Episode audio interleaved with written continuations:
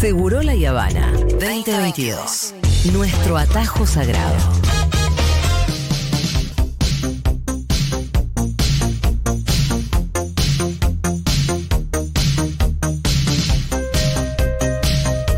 Hola, ¿qué tal, Lucas Fauno? ¿Cómo va?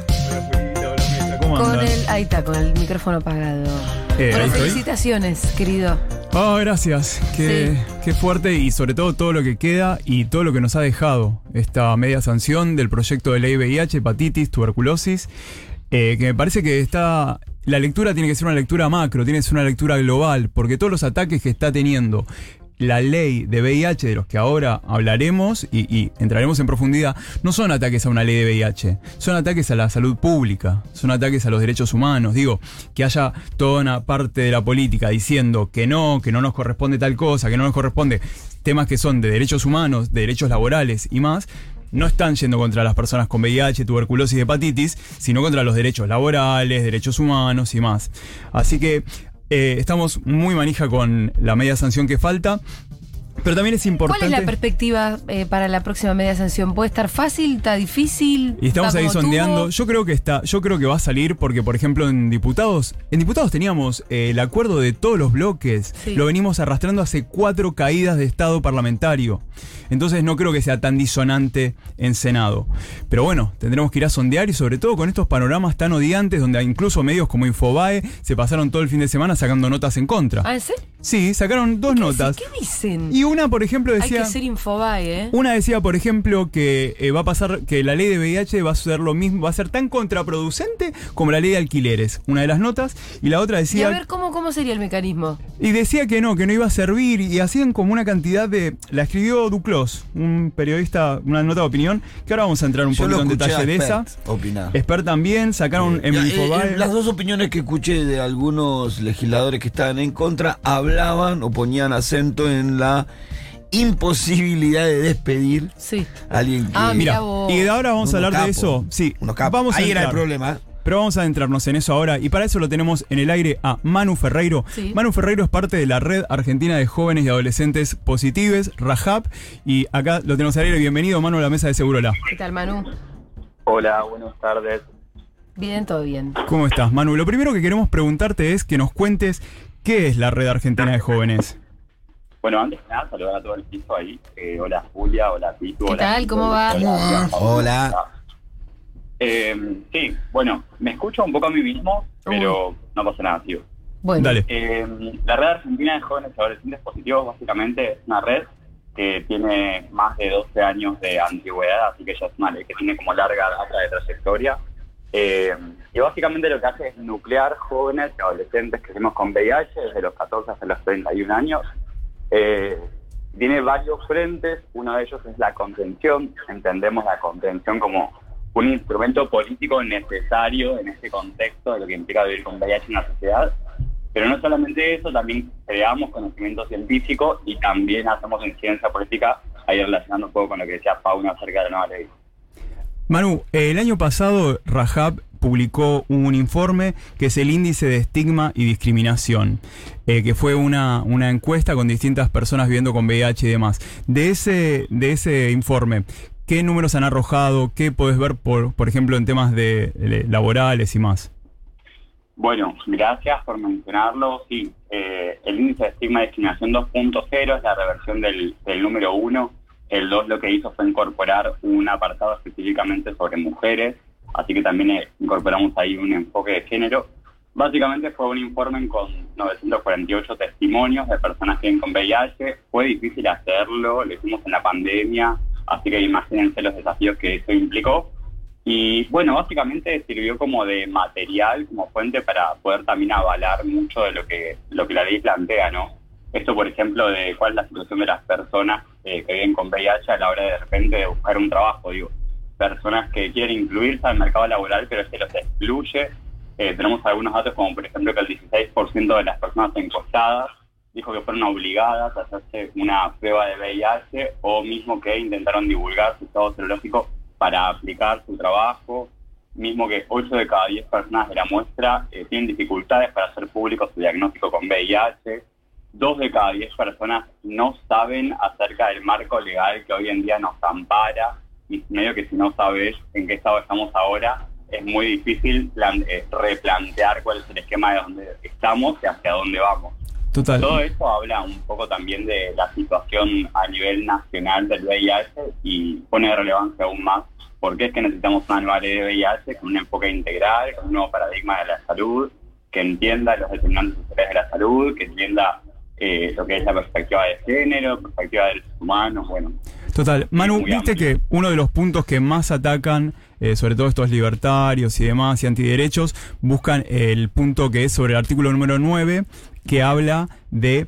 eh, el artículo es bastante claro, habla de evitar un despido eh, que sea justificado por temas de VIH relacionados con esto. El, el artículo lo dice bien, pero ¿nos querés contar un poco más en detalle eh, cómo se le responde a estas, a, est- a estas barbaridades? Sí, sí, sí, totalmente. Bueno, ahí de hecho en la sesión de diputados no habló, sí lo tuvimos que escuchar las diferentes organizaciones que estuvimos en la Comisión Conjunta de Presupuesto y Salud que le dio dictamen el martes pasado, no ayer el anterior, al proyecto para que se los diputados. Lo escuchamos a Expert ahí en vivo y en directo, nos pasó por al lado y nos miró los ojos después de haber dicho todo eso. Y bueno, básicamente él lo que plantea es esto, eh, una, una política menos equitativa, un Estado chico. Eh, bueno, lo que él plantea es esto, un Estado neoliberal básicamente. Él lo que argumenta es que implicaría un gasto para eh, el Estado, esto de las pensiones y la jubilación anticipada. Para la jubilación anticipada hay diferentes criterios y forma parte de lo que es una política reparatoria, una política de equidad, sobre todo esto que estaba mencionando antes acerca de la dificultad que tenemos las personas con VIH para acceder al mercado laboral. Entonces, básicamente lo que dice el artículo es que para jubilarse tiene que tener la persona 10 años de diagnóstico y poder comprobar 20 años de aportes jubilatorios. Y todo eso es para recién poder jubilarse a los 50 años. Digo, hay diferentes criterios que son requerimientos para que una persona pueda acceder a esa jubilación y forma parte también de una política reparatoria. Eh, lo que plantea experta aparte lo ponía en términos de esto de jubilaciones de privilegio. Bueno, eh, jubilaciones de privilegio hay, pero tiene que mirar para otro lado para poder identificarlas. No me tiene nada parece. que no ver. exactamente para las personas que vivimos con el virus y que ya nos enfrentamos al estigma, la discriminación y esto, querer entrar a trabajar, básicamente, queremos laburar.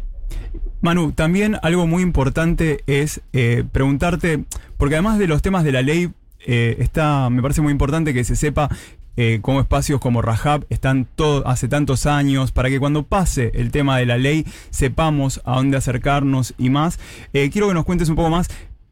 ¿Para qué? ¿Cómo nos podemos acercar a la red de jóvenes? Sé que uno, sé que hay dos lemas que están muy buenos y que yo siempre comparto, que es uno no está solox y el otro que es si te dio positivo, escribinos. Bueno, ¿cómo nos podemos acercar a la red? Eh, dejemos esta información para que todo el año tengamos herramientas. Eh, sí, desde ya, bueno, pueden buscarnos en las redes, Rajab.org estamos, en la página web, en Twitter también.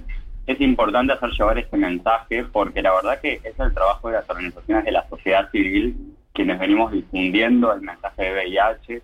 Esto de no está solo es clave y no es un eslogan, realmente cuando al comienzo decía que es una política de la red, eh, generar redes de contención, es eh, importantísimo, se pone eh, de relevancia pensando que hay una sociedad que excluye, que no se hable de VIH. Mismo, por ejemplo, cuando pensamos en la ESI, cada vez que está una ESI en un aula, se la da el enfoque de la prevención. Nunca se supone que hay un alumno cero positivo en el aula. Eh, y medio que si ya vivís con el virus, el, el mensaje de la prevención está buenísimo, pero me pasa por al lado. O mismo una persona que está en el aula, mi tío, mi hermano, mi amigo, mi primo que ve con VIH, ¿dónde nos queda ese mensaje? Entonces, como espacios de contención, donde se hable de VIH, de lo que nos hace la medicación, de las dificultades que tenemos para acceder al tratamiento, de la exclusión laboral, de los efectos secundarios, bueno, todo son espacios donde donde está buenísimo hablarlo, donde se habla desde la contención, desde el amor, desde, la- desde las vivencias, desde las perspectivas, desde compartir todo eso. Pueden buscarnos, estamos en las redes, eh, o pueden hablarme a mí, Manuel Ferreiro, en Instagram, o a cualquiera de los compañeros de la red, que, que nada, hay espacios, no están solos. en Sí, hay algo ¿Cómo muy importante. busca, eh, por ejemplo, en Instagram como Rajab? Red, de- eh, Red Argentina de Jóvenes. Positives. Que además también algo muy importante que tienen las redes, que hay, hay otros espacios que también lo tienen, pero la Rajab lo tiene, que es el grupo de pares. Eh, ¿Qué son los grupos de pares, Manu? Bueno, los grupos de pares es justamente esto. Nosotros hacemos, bueno, la red es federal. Eh, ¿Dónde están? ¿En qué provincias? Estamos en todas las provincias, en las 24 provincias. Eso también es algo que quizás puede pensar como un valor agregado, esto de escuchar las demandas de los jóvenes que vivimos con VIH en las diferentes realidades que implica cada provincia. Eh, los grupos de pares son esos grupos donde nos juntamos a hablar de VIH, las hacemos a nivel local y las hacemos también nacionales, virtuales, yo las modelo, de hecho hoy tenemos una. Eh, nada, son espacios básicamente para hablar de VIH, las cosas que nos interpelan no solo como personas positivas, sino en la vida y como juventudes también, como enfocándonos específicamente en, esa, en esas demandas que nos atraviesan a nosotros. Lo último Eh, que te los quiero... grupos de pares Sí. hay como una versión extendida o magnánima, si se quiere, que son los encuentros nacionales, que bueno, el año pasado, después de la pandemia, inauguramos el, el hotel peronista de ahí de Embalse, que está el otro de Chaparmalal. Después de la pandemia pudimos ir allá, donde nos juntamos más de 250 pares y también contextualizando un poco de que hay muchas personas eh, con realidades muy diferentes y que asimismo de repente no conocen a otra con VIH. Ujú, Y claro. ahí es donde se pone de relevancia todavía más la importancia de las redes de contención y las redes de personas con el virus. Eh, el hecho de poder ver a alguien con VIH ya le cambia la vida a una persona. A mí me la cambió al menos. También me parece muy importante que son espacios a los que se pueden acercar, eh, por lo menos para charlar o consultar, no solo las personas viviendo con VIH, sino quienes tienen a una persona viviendo con VIH y por ahí no saben o no tienen idea, por ahí poder acercarse a las redes siempre suma. Lo último que quiero preguntarte, querido Manu, es, eh, la ley del año 1990 es una ley que sabemos que ha quedado vetusta porque a más de 30 años tenemos otras necesidades. ¿Cómo atraviesa y cómo mejora la calidad de vida de jóvenes y adolescentes este nuevo proyecto de ley? Bueno, la atraviesa en un montón de planos, por eso también lo que se plantea en la nueva ley es que sea respuesta integral. Aparte, no solamente involucra al VIH, sino a la tuberculosis, a, la, a las hepatitis y demás ITS, y básicamente dándole un enfoque, una perspectiva integral de lo que se entiende como salud. Es decir, no solamente quedándonos en esta cuestión médica de vas al hospital a buscar la medicación, tenés un seguimiento tenés un tratamiento, sino entendiendo que estamos atravesados por un montón de cuestiones que son específicamente sociales, como por ejemplo el observatorio de contra el estigma y la discriminación dependiente del INADI, digamos, que tengamos un lugar específico donde recurrir para denunciar todos estos casos de discriminación que vivimos constantemente, es necesario para que no- nos dé un marco legal. Lo mismo con el tema de los preocupacionales, digo, si bien hoy tenemos la resolución del Ministerio de, Trabajo, no tenemos un marco legal específico para poder denunciarlo y que tenga un carácter sancionatorio. Eso también, saber que estamos amparados por la nueva ley. Eh, la formación, la formación para, para profesionales de la salud, que es el ámbito de la salud, chiques, es uno de los lugares más eh, temidos por las personas que vivimos con el virus, porque es donde más recibimos violencia, en espacios donde pensamos que la gente está informada. Pero nos ha sucedido a nosotros y a todos los compañeros Sí. que vamos de repente a un odontólogo y se niegan a hacernos una práctica odontológica, vamos a una guardia y lo primero que nos piden cuando nos ven maricas o disidencias es hacernos los test de, de ITS. O mismo que nos digan, eh, no sé, de repente que, Sí, nos, que nos manden a hacer otros test de ese tipo. La verdad que es muy integral en el ámbito educativo también cuando escriben en los pizarrones SIDA igual muerte. Digo, son como diferentes ámbitos que tienen que formarse, que es necesario que estén formados para dar una respuesta efectiva a las personas que viven con el virus y no seguir reproduciendo el estigma y discriminación que ya vivimos. Bueno, Manu, te queremos agradecer que hayas pasado por el aire de Segurola. Eh, vamos a seguir, obviamente, a la red argentina de jóvenes y adolescentes positives. Eh, quienes están escuchando, que le sigan, que puedan ser parte. Siempre hay Yo a la información. página rehab.org y bueno, está buenísima. también ahí Mm. en rajab.org y esto, eh, poder visibilizar estos espacios que hace tantos años que están luchando y que no solamente va a ser la ley que la vamos a obtener, sino también su correcta aplicación. Así que muchísimas gracias, Manu. Dale, Fauna, te quiero. Un abrazo. Te amo. Chau, chau. Obviamente Gracias. con Manu es, es mi amiga. Eh, hay una foto muy emotiva en la que sale la media sanción. La semana pasada y está Manu festejando con el brazo para arriba, yo filmando la pantalla y estábamos los dos y eso fue muy emotivo. ¿Sabes qué? A- a- Estuviste en los balconcitos del Sí. costado. Estuve ahí, estuve llorando por todos lados. Eh, Sabes que, bueno, lo que estábamos hablando antes, las dos notas que sacó Infobae, una fue esta de, de opinión de este señor Duclos, que dice que va a ser tan contraproducente como la ley de alquileres, en la cual obviamente habla de eh, podría llevar a muchos homosexuales a esconder su orientación sexual por temor a una eventual relación con la condición. O sea, eh, eso dice la nota. Ya, condición. O sea, no sé qué es una condición, no sé qué entenderá por condición, estigmatizarlo. Pero otra nota que salió en Infobae el fin de semana pasado fue: denuncian que la nueva ley de VIH aumenta los costos laborales y otorga privilegios. Claro, ahí está. Sí, siempre los Siempre privilegios. los privilegios de esa Acá. gente. Bárbaro. O sea, nueva bio, si yo soy privilegiado. De esa Lo- gente ¿Y quién te acusan? Los dueños de los privilegios. Total, y por Es eso. siempre igual, ¿eh? Los que te acusan son los dueños de los privilegios, siempre. Por eso me parece tan importante lo que decía Manu recién, que cuando hablábamos de eh, las, las jubilaciones, estas jubilaciones anticipadas, son para personas mayores de 50 años, que tengan acreditado más de 10 años con el virus y que tengan probados 20 años de aportes. O sea, no, no es que... Hay es- gente que laburó un montón, que ya No, aportó claro. un montón. pero por eso, pero No hay ningún privilegio en eso. Y ¿viste? gente que se ha enfrentado sistemáticamente a un sistema laboral que nos expulsa, por ejemplo. Claro. Ya tener 20 años de aportes eh, teniendo SIDA me parece dificilísimo. Total, Sí, claro. y vivir con VIH, vivir con SIDA ante esta situación es terrible. Y otra cosa muy importante es que, eh, por ejemplo, en algún momento decían, bueno, pero los test de VIH en un preocupacional podrían ser opcionales. Decían, ¿vos te pensás que estamos en igualdad de situaciones? Una persona que se acerca a buscar un trabajo con el empleador que me dice, ¿querés o no querés? Y yo le digo que no. No, la verdad que no. Claro, y va a ir a buscar a la persona de al lado, ¿entendés? Que además dicen como que esto va a fomentar más la discriminación. No va a fomentar más la discriminación porque ningún empleador tiene que saber cómo es nuestro estado serológico, sea negativo, sea positivo. Entonces, no me podés discriminar. Si no sabes mi estado serológico. En algún momento se decía, bueno, pero el personal de salud, por estar en contacto. El personal de salud, te haces un test ahora, te da negativo. ¿Y qué pasa si estabas en periodo ventana? ¿Qué pasa si no sabes que tu pareja quizás lo tenía y al toque eh, te infectás? Llegás a tener un accidente y lo que se hace, se recurre, como cualquier persona es esto, a la PEP, la profilaxis post-exposición. O sea que es, si vos quedaste expuesto al virus, eso también es importante que lo sepa cualquier persona. Sí. Se rompió el preservativo, estuviste con alguien que no sabes, tenés una duda. Bueno, dentro de las 72 horas del contacto, te acercas a cualquier guardia de hospital y pedís una PEP, profilaxis post-exposición, que te dan la medicación, te la dan por un mes. Digo, pero son recursos que tenemos que saber. Obvio. Sí, aparte vos en un laburo vas a ir a, no sé, a, eh, hacer data entry, no a, a cogerte a alguien sin forro. Claro, no voy a, no voy a guasquear ahí. Hola, vine a guasquear sobre la computadora. Eh, otra cosa O importante.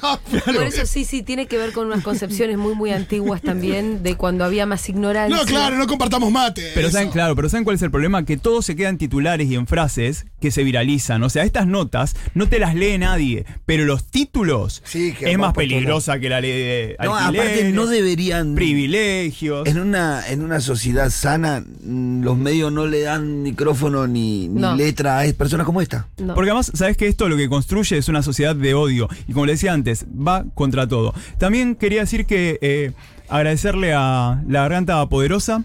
Sí. Que hicieron una producción de fotos muy hermosa sobre temas relacionados a VIH y me pidieron un texto que acompañe. Así que. ¿Sin foto? Eh, no, o sea. ¿Foto tuya? No, no, no, yo no. O sea, yo solamente esta vez fui el de los deditos. el de Ah, no vamos a ver tu, tu culo sin escuchar No, tu palabra. leer mi tu culo- palabra. esta vez mi culo VIH. Me deja no. más tranquila. No, por, por Eh, te digo, favor. ¿viste cuando, el, culo, el cuando- culo de Pablo conocido. ¿Viste cuando Bart le dice a. Homero, no le ocultes al mundo tu trasero, estará listo para el cumpleaños de tu tía Patti? O sea, yo siento lo mismo con... Es con mi bio. Esa puede ser mi bio. Culo que se va a mover el 21 en la fiesta Fervor, porque de casualidad estoy en Córdoba. ¡Qué bien! Sí. Hay que agregarte al PNT entonces. Sí, sí, sí. Estoy en. Córdoba porque el lunes 23 doy una charla en la Universidad Nacional de Córdoba, en comunicación, y le dije, claro, le dije, che, de casualidad, le digo, están mis amigas maricas allá, ese y la Fran. Si sale las- todo bien por a visitar". ahí, algunos boteros andamos por allá. ¡Opa! Me parece que esa fiesta hay que ir, ¿eh? Sí, se pone lindo. Esa fiesta hay que ir sí o sí, No ¿eh? seré caniche, pero estoy. A esa fiesta, Dieguito, hay que ir al final, ¿eh? ¿Cómo? Sí. Eh, Muchas gracias, Pauno. por favor.